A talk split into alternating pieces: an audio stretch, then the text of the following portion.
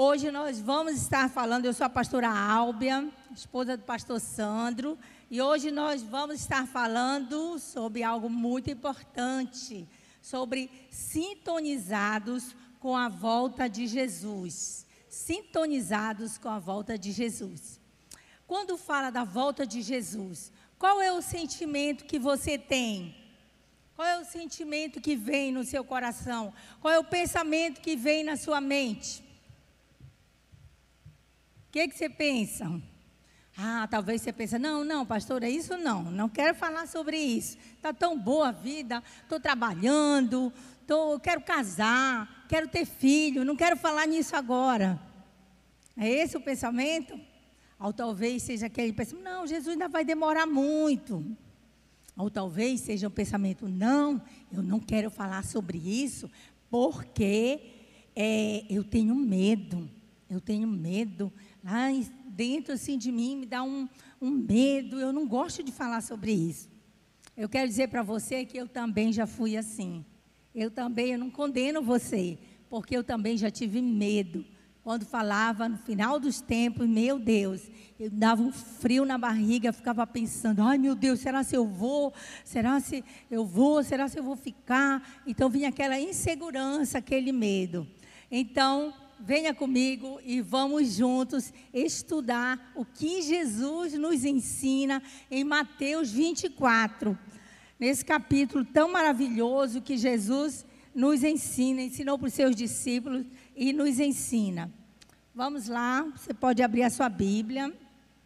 Senhor, nós queremos a tua mais perfeita vontade. O Espírito Santo, Senhor, vem agir no nosso meio, nos nossos corações. Nesse momento, nós abrimos nosso coração para receber o teu ensino, a tua palavra, Senhor. Nós dizemos sim que nós queremos ouvir a ti, em nome de Jesus. Amém. Amém. Então, Mateus 24, de 1 a 3, fala assim. Jesus saiu do templo e, enquanto caminhava, seus discípulos aproximaram-se dele para lhe mostrar as construções do templo. Vocês estão vendo tudo isso? Respondeu ele. Eu lhes garanto que não ficará aqui pedra sobre pedra. Serão todas derrubadas. Tendo Jesus se assentado no Monte das Oliveiras, os discípulos dirigiram-se a ele em particular e disseram: Disse-nos, quando acontecerão essas coisas? E qual será o sinal da tua vinda e do fim dos tempos? Olha só, veja o que aconteceu. Os discípulos, eles estavam empolgados com a construção do templo e foram mostrar logo para Jesus: olha só a construção. E Jesus, na hora, falou: não ficará pedra sobre pedra. Meu Deus, que isso? Causou impacto nos discípulos. Eles ficaram impactados e, ao mesmo tempo, Jesus quis é, colocar é, interesse. É, Jesus, ele quis é, despertar o interesse dos discípulos para a sua vinda, para a sua volta. Então, Jesus quis despertar o interesse deles e eles perguntaram duas coisas. Olha só. Eles foram em particular e falaram: Jesus, fala para nós. Então, quando vai ser isso? Primeiro, eles perguntaram: qual é o sinal qual é o sinal e qual será o tempo? As duas coisas. Qual é o sinal? Como nós vamos saber? E quando será o tempo? Essa também é as nossas perguntas, não é verdade? Quando vai ser? Qual será o tempo? Qual é o sinal? Como eu vou saber que Jesus vai estar voltando? Então, nesse capítulo 24, ele é um sermão profético e escatológico onde o objetivo de Jesus é preparar a sua igreja para o seu retorno. Porque Jesus falava: Eu vou, eu, eu vou preparar lugar e eu vou voltar. Eu vou voltar e nós vamos. É, eu vou preparar um lugar e vou voltar e nós vamos reinar. Vamos estabelecer um reino de justiça. Então, quando será? Quando será? Não é verdade? Então, Jesus estava querendo ensinar e ele também tem interesse de nos ensinar quando será e quais os sinais. Lá em 1 Tessalonicenses 5, de 4 a 6, fala assim: que esses dias eles é, não nos peguem de surpresa, porque nós somos filhos da luz. Então, o Senhor não quer que nós sejamos pegos de surpresa, despreparados, porque nós somos filhos da luz. Não durmamos como os demais, ou sejamos desatentos ou desavisados. Pelo contrário, que nós possamos vigiar, sejam vigilantes sejam sóbrios, sejam sóbrios, sintonizados com a volta de Jesus. Então, Jesus tem interesse, ele mais do que ninguém, ele quer que nós sejamos sintonizados e atualizados com a volta dele. Na Bíblia tem mais de 150 capítulos, mais de 150 capítulos na Bíblia que falam sobre o retorno de Jesus, sobre a geração do retorno, os sinais do retorno de Jesus. Então você pode entrar no Google e pesquisar 150 capítulos que falam do, do, retorno de Jesus, da vinda de Jesus, e você vai achar lá, você pode ler e estudar. Você pode estudar, está disponível. Então, hoje nós vamos estar estudando Mateus 24, capítulo 24, e nos primeiros de 4 a, a 14 fala sobre o princípio das dores. Tá essa divisão na sua Bíblia, você pode ver. E dos versículos é, 15 a 28 fala sobre a grande tribulação. E dos versículos 29 a 31 fala da volta de Jesus, a vinda do Filho do Homem. Amém? Então, aperte os cintos, estejam preparados, porque agora nós vamos viajar com Jesus nesse ensino poderoso. Começando em Mateus 24, de 4 a 8, e fala sobre o princípio das dores. Isso é uma resposta de Jesus à pergunta dos discípulos. Então Jesus respondeu: Cuidado para que ninguém os engane, pois muitos virão em meu nome e dirão: Eu sou o Cristo e enganarão a muitos. Vocês ouvirão falar de guerras e rumores de guerra, mas não tenham medo. Não tenham medo. É necessário que tais coisas aconteçam, mas ainda não é o fim. Nação se levantará contra nação e reino contra reino. Haverá fomes, terremotos em vários lugares. Tudo isso será o início das dores. Quando a gente liga a televisão, é só o que a gente vê essas notícias, não é verdade? De terremotos, de guerras, tantas coisas, nações contra nações, nação contra nação. Então a gente tem visto isso, mas calma, você pode pensar, ah, já é o fim do mundo. Calma, calma, ainda não é o fim do mundo. É só o começo no versículo 4, quando ele está enfatizando o quê? Que o maior investimento do diabo é o engano. O que o diabo ele fez desde o início, no, lá no jardim, ele enganou a Eva e a especialização dele, a especialidade dele é enganar, engano. E ele vai potencializar o engano nesses últimos dias, um engano. Como? Com falsos ensinos, com heresias. Então, falsos ensinos a gente já vê demais. Né? A internet, por exemplo, com as redes sociais, com a internet disponível, YouTube e tantas é, é, é, oportunidades que você pode pegar, um, qualquer pessoa pode gravar um, uma mensagem, pode gravar, fazer um canal no YouTube e gravar, pode é, falar da Bíblia, declarar o que ele pensa. Então é muito fácil a pessoa ser um, ter um engano, um falso ensino. Ela pode pensar o que está na cabeça dela, o que vem na mente dela, e ela possa, pode estar ensinando algo que ela acha que ela tem revelação e pode dizer que é algo bíblico. Então tenham cuidado. O que vocês assistem na internet, os ensinos que estão na internet, não é porque está lá é verdadeiro. O diabo está agindo com um engano na mente de muitos, dos cristãos, de não cristãos, também heresias se levantando, tantas heresias distorção da palavra de Deus, dizendo que a Bíblia é desatualizada, ultrapassada e que deve ser criada uma nova Bíblia para o século 21. Então, né, até pregadores mesmo têm falado, é, reconhecido que a Bíblia está desatualizada. A Bíblia é, foi daquela época, agora precisa uma nova Bíblia para esse século, com a modernidade. Então, são mentiras, são mentiras, são engano. E também fake news, é, mensagens enganosas e pensamentos de dúvida na nossa mente. Cuidado com os pensamentos de dúvida na mente. Mas também, não só o diabo que age com engano, mas também muitos crentes Muitos crentes também se auto-enganam. Como se auto-enganam? Porque eles criam dentro dele, eles criam um Deus para eles.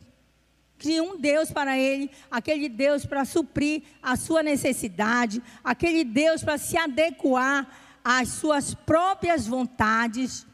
Eles é, inventam um cristianismo permissivo e liberal.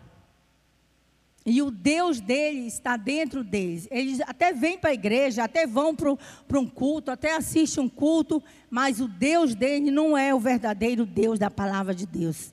O, ver, o Deus dele é o seu próprio ego, é seu, a sua própria vaidade, é as suas próprias vontades. Então, cuidado, cuidado, para que você não se auto-engane Outra coisa, no versículo 5 fala falsos messias. Homens prometem soluções para todos os problemas, né? E nessa época, né, de política, ai, prometem soluções sociais, econômicas, é, estruturais, e aí é muito fácil, né, de nós acreditarmos, ah, e coloque expectativa. Não coloque expectativa. Não faça desses homens falsos messias, falsos deuses. Eles não vão resolver. Eles não vão solucionar. Eles podem ter muita, alguns terem muita boa, boa vontade, mas eles não vão conseguir resolver todo o problema da nossa cidade. Todo o problema, não vão conseguir. Eu lembro que há, há algum tempo atrás, eu coloquei tanta expectativa numa candidata a prefeita na nossa cidade, lá no norte, aí eu fazia campanha, aí eu coloquei tanta expectativa, ganhou e depois não aconteceu nada.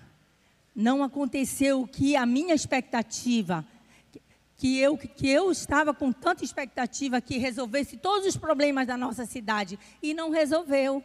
Então, só tem um Messias, só tem um Messias, que é Jesus Cristo. Ele sim que vai resolver todos os problemas e ele vai colocar tudo no lugar quando ele voltar. Amém?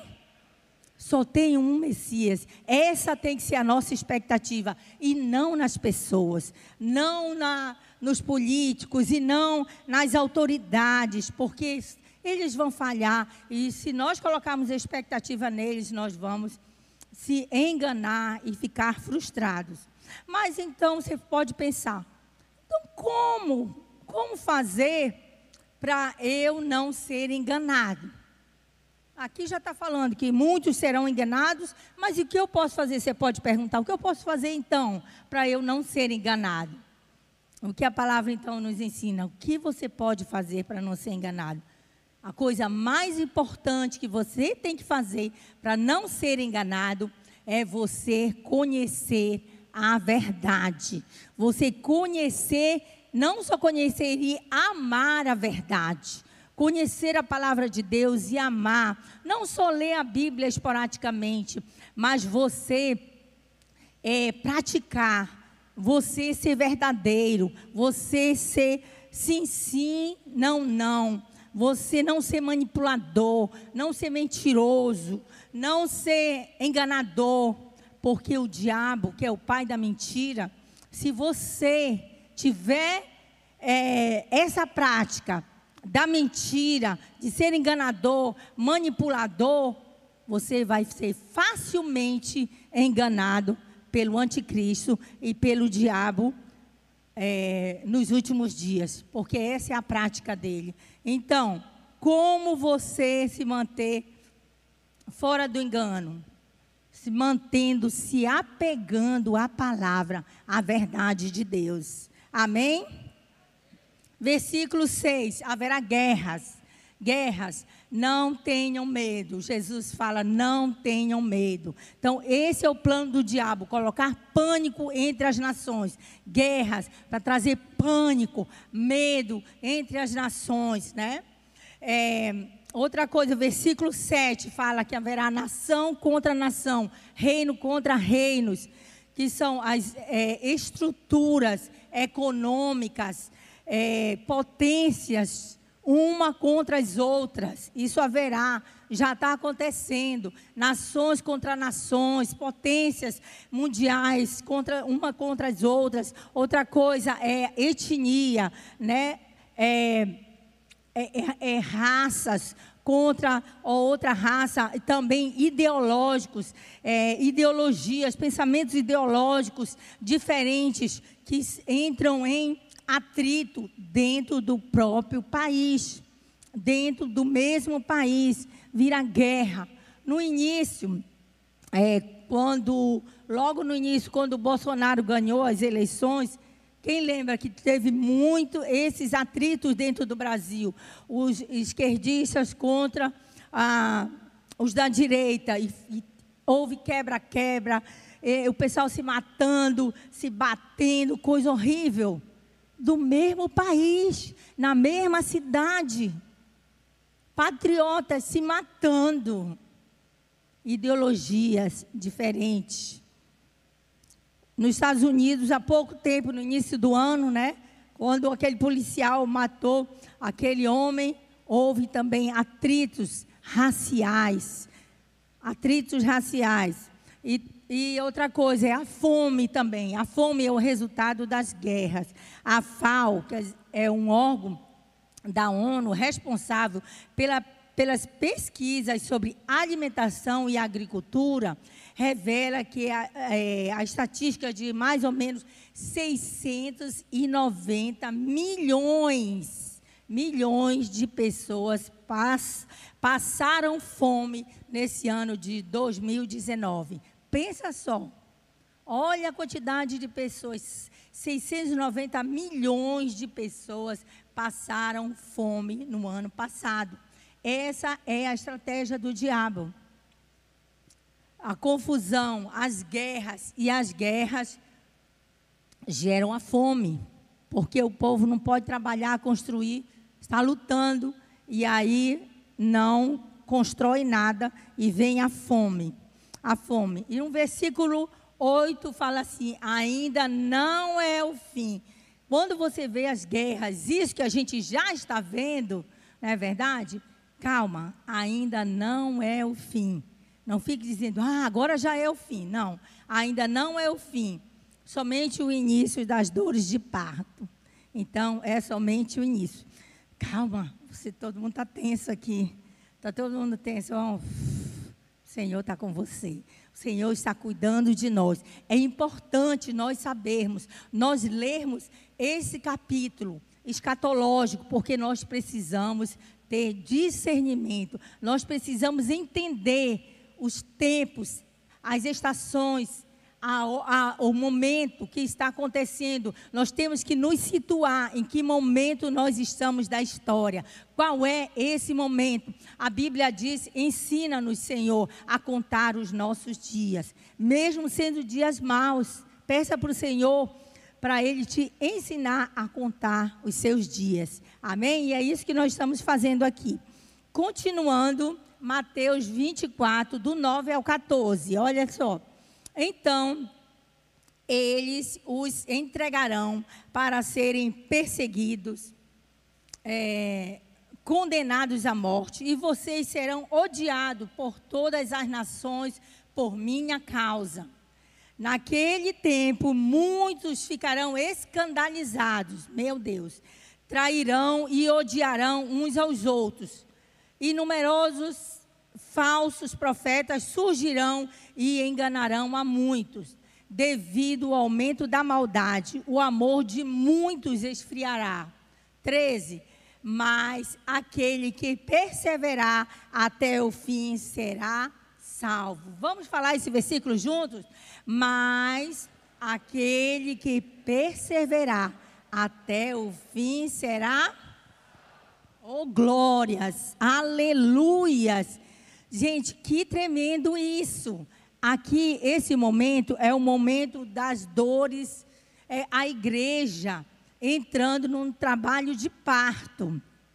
A igreja entrando num trabalho de parto. E quem já teve filho normal? Quem teve filho normal?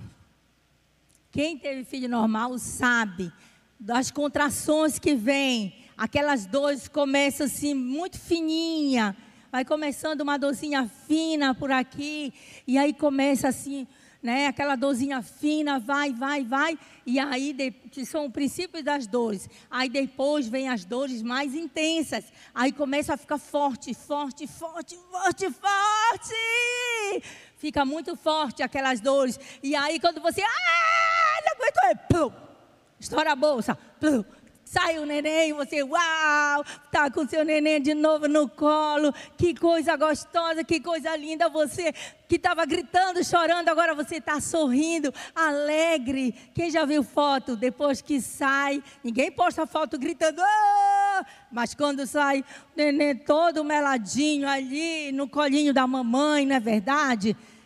É assim também, gente, que vai acontecer. Vai chegar um momento que as dores ainda estão é, no início, mas vai chegar um momento que vai, vai, vai, vai, vai, vai, vai, oh, eu não aguento. Não, você aguenta, calma, calma. Porque nós temos que ter a expectativa de o que virá depois. O que virá depois, gente o que virá depois. A mamãe sabe que vai vir um lindo bebê. E nós sabemos o que virá depois. Quem virá depois? Uh! É Jesus! É Jesus! É Jesus que ele virá. Depois dessas contrações fortes, nós seremos fortes. Nós somos fortes porque nós estamos aprendendo na palavra de Deus. Nós estamos nos fortalecendo na palavra para esses dias. Nós não somos fracos, não. Nós somos uma igreja forte, vitoriosa. Nós vamos sim nos encher do conhecimento, de revelação, que o Senhor abra nossas mentes, nosso coração para o entendimento da Sua palavra, para esse final dos tempos. A Sua igreja vai ser forte, vitoriosa, não temerá, não vai temer, e nós vamos. Sim, vencer. E aquele dia nós vamos ver mais na frente. Aleluia. Então, olha só o versículo 14. E este evangelho do reino será pregado em todo o mundo como testemunho a todas as nações. Então virá o fim. Então o que vai acontecer no meio dessas dores? O que vai acontecer? Vai haver um grande avivamento.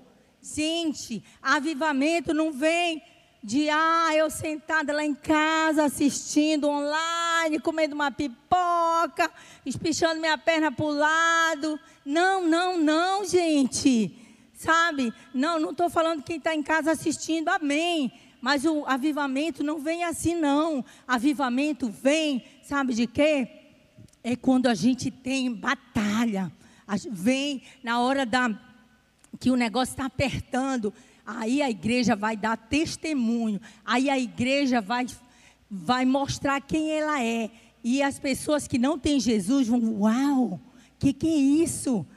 Sabe, é num momento de muita pressão que a igreja também reage com pressão, mostrando quem ela é. E as pessoas vão ficar impactadas, as pessoas vão vir desesperadas.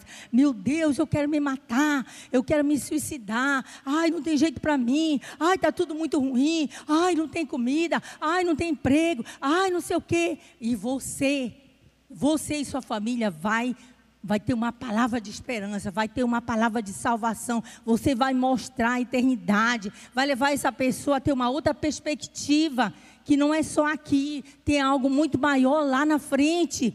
Então, a igreja, ela vai poder ser atuante nessa hora, nesse momento da dificuldade. É para esse momento que o Senhor te levantou. Amém?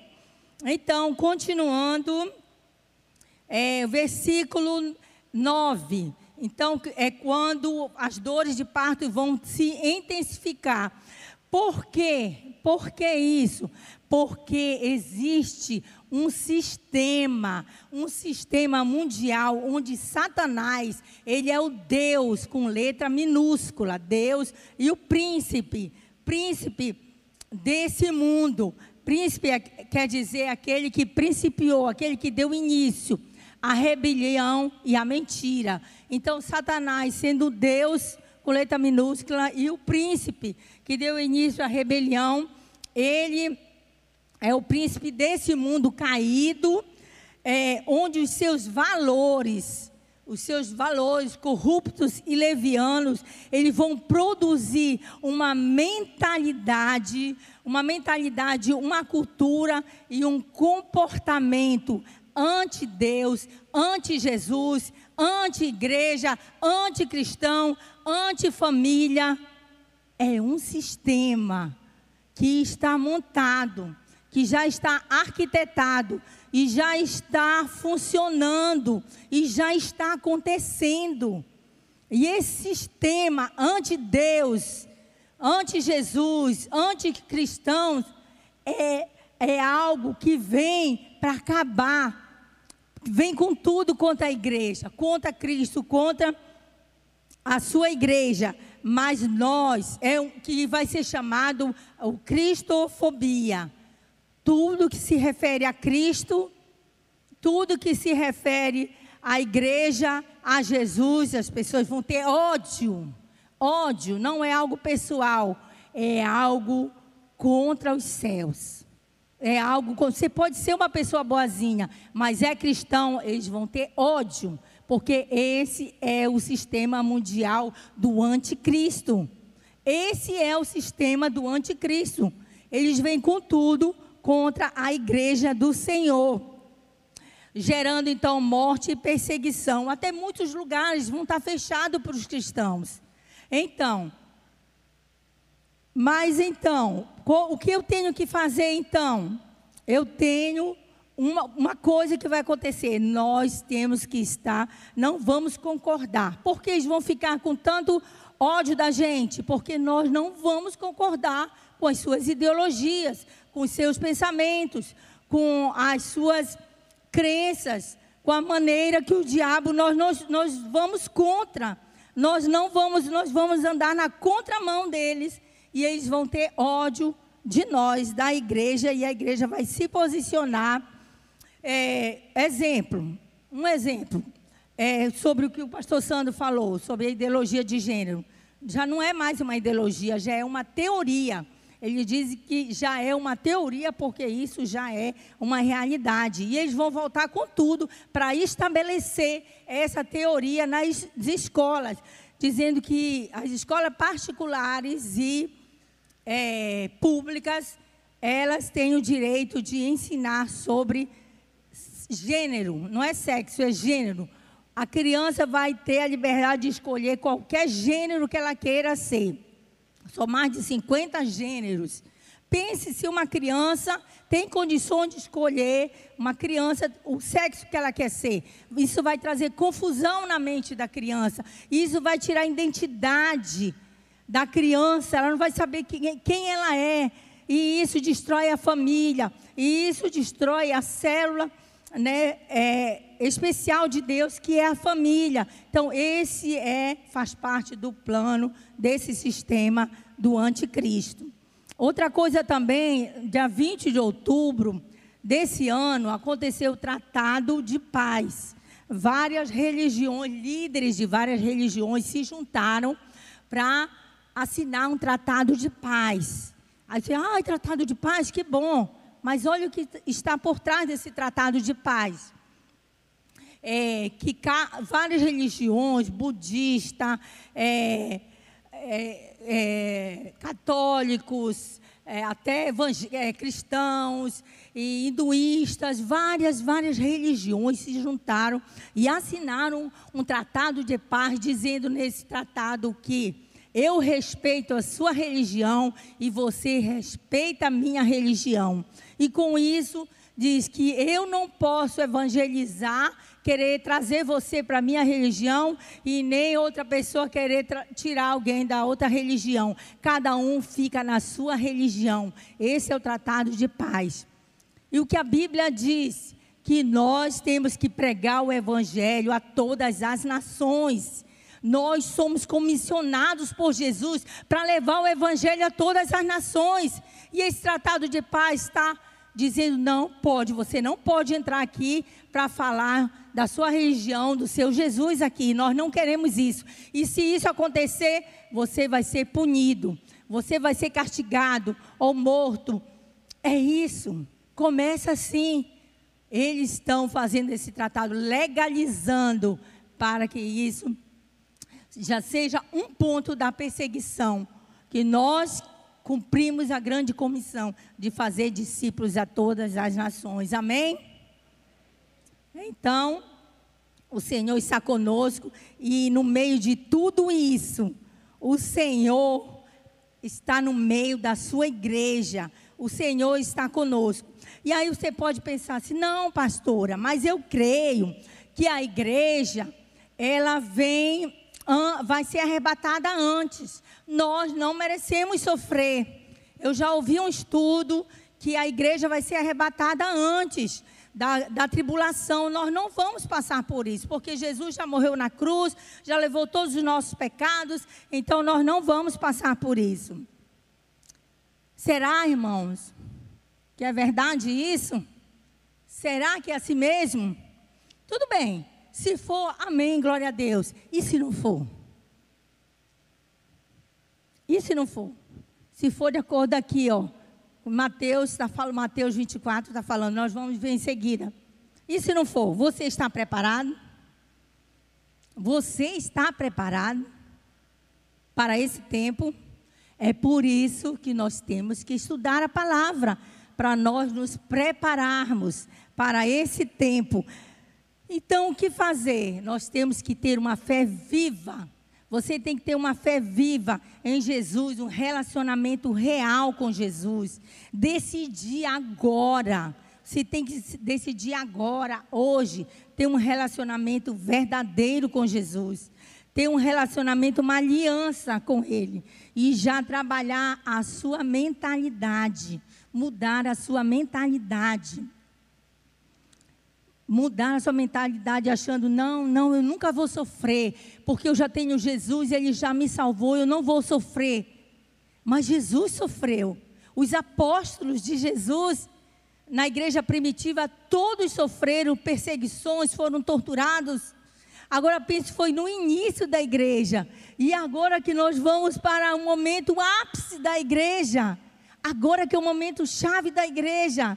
E agora é uma poderosa igreja aqui na terra. Somos nós, uma igreja forte. Nós vamos estar preparados para esse tempo, começando a mudar a nossa mentalidade de engano. Vamos deixar cair o engano por terra e vamos atrás de conhecer a palavra, o que a palavra diz. Versículo 14: o evangelho será pregado no contexto de perseguição vai haver um grande avivamento e o poder do Espírito Santo vai operar com milagres e maravilhas. Meus irmãos, vai ser um grande poder de Deus. O avivamento que aconteceu no início da igreja é ainda muito pequeno para o que vai acontecer nos últimos dias.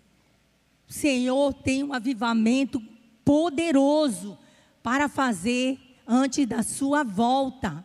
Ele tem um avivamento poderoso para fazer e Ele vai nos usar. A igreja da, daquela, daquela, daqueles dias, pode ser nós, pode ser nossos filhos, nossos netos, mas essa igreja, ela vai ser forte, cheia do poder do Espírito Santo e ela vai operar em sinais e maravilhas. Ela vai fazer coisas maiores, maiores do que a igreja primitiva fez. Naquela pregação, né, de Pedro, que salvaram-se quantos? Mais de. Hã? Três mil. Só o pastor Sandro respondeu, ninguém mais respondeu. Que isso?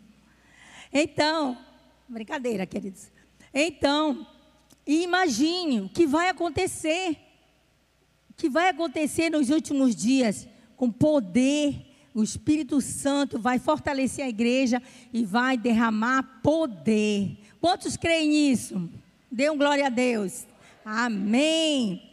Agora eu quero falar para você quatro virtudes para estar pronto para o fim. Como eu posso estar pronta, pastora, para o fim? Ai, meu Deus, já estou com medo desse negócio. Calma. Quatro coisas que você tem que estar equipado para o fim. Primeiro, Espírito da verdade. Diga, Espírito da verdade.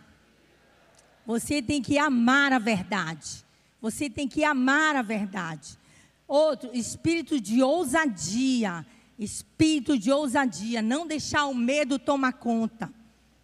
Não deixar o medo tomar conta, vir na sua mente pensamento de medo. Tem que ser ousado, você tem que ser ousada, você tem que ser ousado. Onde você for, você não tem que baixar a cabeça e deixar o pensamento das trevas, é, impor ideologias sobre você. Você tem que falar, não, eu creio assim. Porque a Bíblia diz isso, você vai se levantar com autoridade, ser ousado. Outra coisa, mentalidade pronta para sofrer. Se for preciso você sofrer por Jesus, você você tem que preparar a sua mente, você tem que se preparar para sofrer. Ter essa mentalidade pronta para sofrer. E outra, perseverar até o fim amando, amando, perseverar no amor, amando Jesus e amando as pessoas e não se ofender. Escuta aqui, ó, amando as pessoas e amando a Deus, porque muitas pessoas ficam ofendidas com Deus. Muitas pessoas já ficam ofendidas com as pessoas que nos machucam, as pessoas falham, as pessoas nos desprezam. Você às vezes faz tanto e depois a pessoa não, não honra ou não valoriza, isso ofende. Você já tem que aprender a perdoar. Aprender a perdoar. E quando chegar naquele momento que vem a dificuldade, você tem que ter o seu coração blindado. Não deixar a ofensa entrar no seu coração, ficar ofendido contra Deus. Ai, que Deus é esse? Me deixou passar por isso. Ai, eu estou na igreja há tanto tempo e estou passando por isso. Guarde o seu coração, cuidado, para que a ofensa não tome lugar no seu coração. Ficar ofendido com Deus, porque se a ofensa entrar no seu coração, é alvo muito fácil para o anticristo ter o seu coração.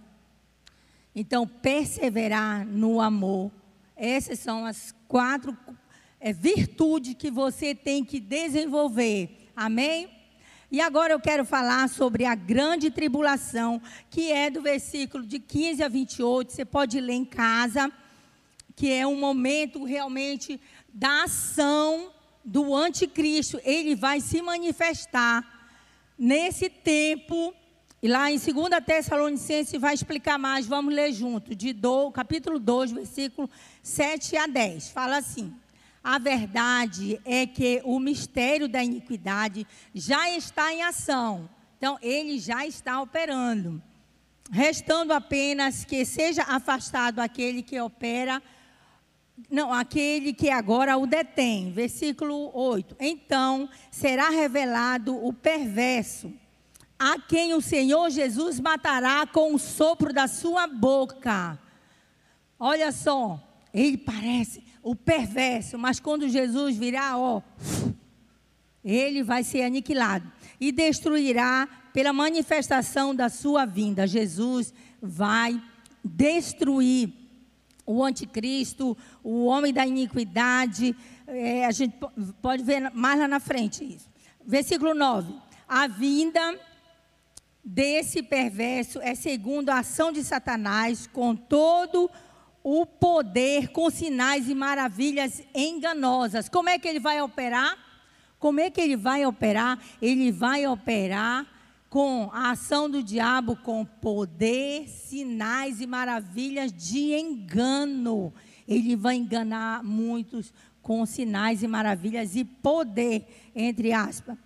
Ele fará uso de todas as formas de engano, da injustiça, da injustiça para, para os que estão perecendo. Portanto, rejeitar o amor à verdade que os poderia salvar.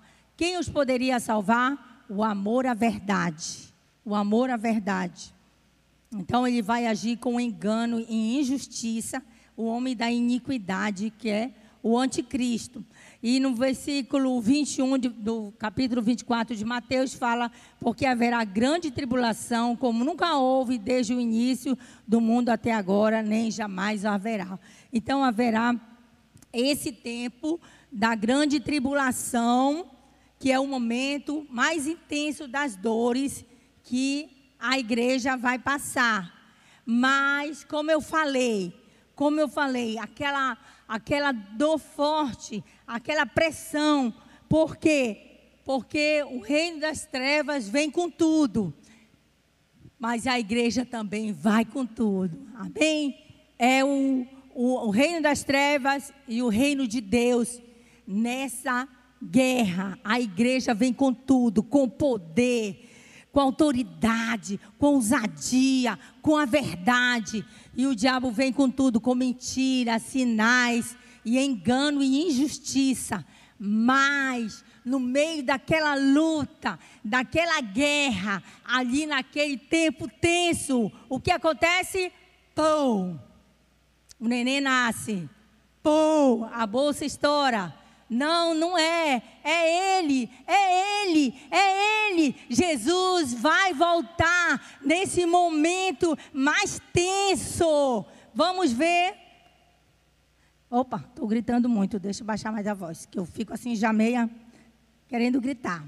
Então, irmãos, é porque eu me empolgo demais. Então, vamos ver, olha só o que vai acontecer em Mateus 24, de 29 a 31. Agora é um momento especial, o um momento mais grandioso, um momento poderoso. Imediatamente, imediatamente após a tribulação daqueles dias, o sol escurecerá e a lua não dará a sua luz, e as estrelas cairão do céu, e os poderes celestiais serão abalados.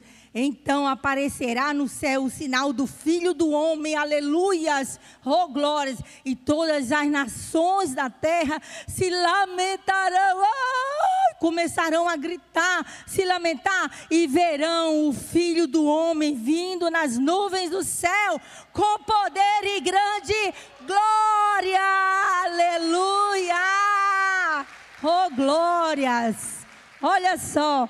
E olha aqui o 31. E ele enviará os seus anjos com um grande som de trombeta. E estes reunirão os seus eleitos dos quatro cantos da terra, de uma e outra extremidades. Então ainda vem os anjos pegando você pelo braço e vamos, vamos, vamos, vamos subir, vamos subir. Uh! Você estará lá? Você vai estar? Você que sabe. A sua escolha agora. Que dia grandioso, gente. Vamos pensar nesse dia. Que dia glorioso que vai ser. Esse dia vai ser um grande abalo cósmico.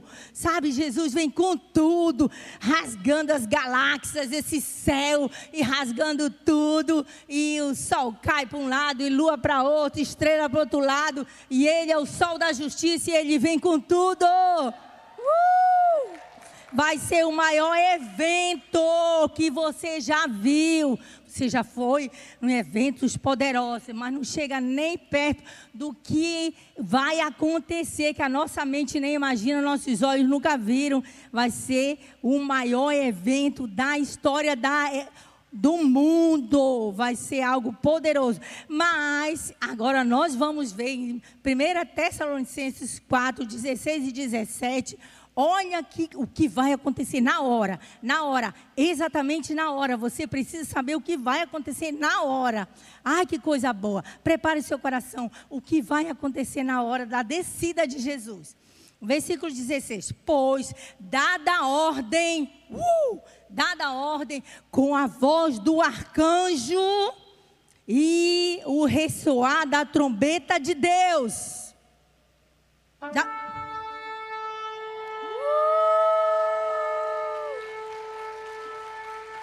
Aleluia! O próprio Senhor descerá dos céus Olha aí, com a voz dos arcanjos dizendo: Ele está voltando. Ele está indo. Jesus, o noivo, está, lá vem o noivo. O noivo está chegando. E o ressoar da trombeta de Deus, e o próprio Senhor Jesus de de descerá dos céus, e os mortos ressuscitarão. Os mortos em Cristo, salvos, eles vão ressuscitar. Uh, vão ressuscitar. E depois nós, o que estarão vivos, aqueles que estarão vivos, serão arrebatados nas nuvens Olha só, aqueles que estarão, aqueles que estarão ali no momento da perseguição, ai, ali perseverando, perseverando, eles vão ser arrebatados. Os anjos vão catar eles pelas mãos. Venham, venham, venham, venham, venham. Santos, santos do Senhor. E eles vão pegar e vão levar ele nos ares. E eles vão encontrar com o Senhor nos ares. E assim estaremos com o Senhor para sempre. E nós vamos encontrar com o Senhor nos ares para o quê? Celebrar a boda do Cordeiro. E nós vamos participar da festa. Nós somos os convidados e nós somos a noiva ao mesmo tempo. Já pensou nisso? Nós somos a noiva. Nós somos a noiva. Que coisa tremenda, que coisa tremenda.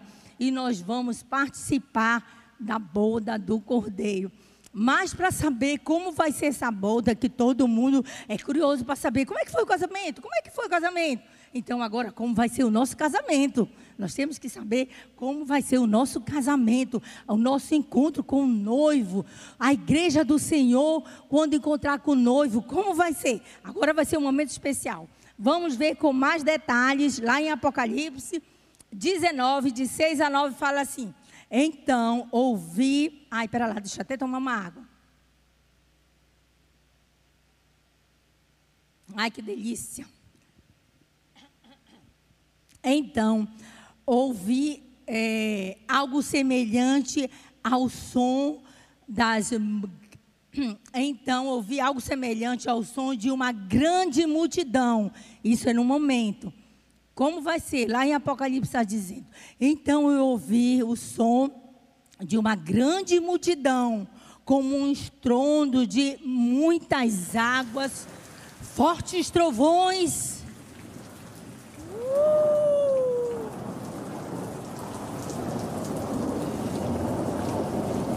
Uh! Que bradava, aleluia, aleluia, aleluia. O Senhor, o nosso Deus Todo-Poderoso. Regozijemos e alegremos. Damos glórias a Ele. Uau, uau. Pois chegou a hora do casamento da noiva e o cordeiro, e a noiva já se preparou. E a noiva já se preparou. Aleluia. Uh, feche seus olhos, feche seus olhos. Uh. Aleluia! Aleluia! Fique em pé, fique em pé, fique em pé. Levante seus braços. Receba o noivo, receba o noivo, receba o noivo. Oh glórias, aleluia. Abre a sua boca e comece a declarar que você ama o noivo. Aleluias. Oh xalabaralabachô, lalalabaralabalabachô. Oh labaralabalabachá. Oh labaralabalabachá. Jesus, nós te amamos, te amamos. Vem, Senhor Jesus. Vem, Senhor Jesus. Oh, xalalalalalalala. Declare o seu coração para Ele. Declare seu coração para Ele. Oh, Jesus, te amamos. A tua noiva te recebe. A tua noiva te deseja, Jesus. Oh, xalabaralabalabachai. Oh, glórias. Aleluia. Aleluia. Vamos aplaudir o Senhor. O noivo, o noivo, o lindo noivo. Aleluia. Aleluia. Aleluia. Que maravilha. Pode sentar mais um pouquinho, que ainda não acabou. Ai, como é que está seu coração? Como está seu coração? Ai, eu estou animada. E você também está. Gente, isso é tão pouquinho diante da realidade que será aquele momento. Aquele momento. E essa noiva, versículo 8, fala assim: ela, vem, ela vai vestir-se de linho fino, brilhante e puro. O que é o linho fino, brilhante e puro? São as vestes de justiça, são os atos de justiça da noiva do que você está se vestindo? Do que você está se vestindo agora? É de vestes de justiça? Porque essa noiva, ela vai subir vestida de vestes de justiça. Não é qualquer veste, não. É linho fino, brilhante, são vestes de justiça. Atos de justiça que são esses atos de justiça? Amor, misericórdia, compaixão pelos perdidos, obediência a Jesus, amor a Jesus. Esses são os atos de justiça que lá em Mateus, capítulo 5, 6 e 7, fala quais são os atos de justiça, santidade santidade. E esses dias são os dias de preparação. Dias de preparação. Dias de limpar as suas vestes. Dias que o Senhor está te preparando para você ficar sintonizado na sua volta, porque Ele deseja você. Ele deseja você. Ele deseja você, Ele não desistiu de você. Se você está pensando, ai meu Deus, eu não mereço, ai eu não vou conseguir. Não, não, não, para. Olha o engano, olha o engano. Cuidado com o engano.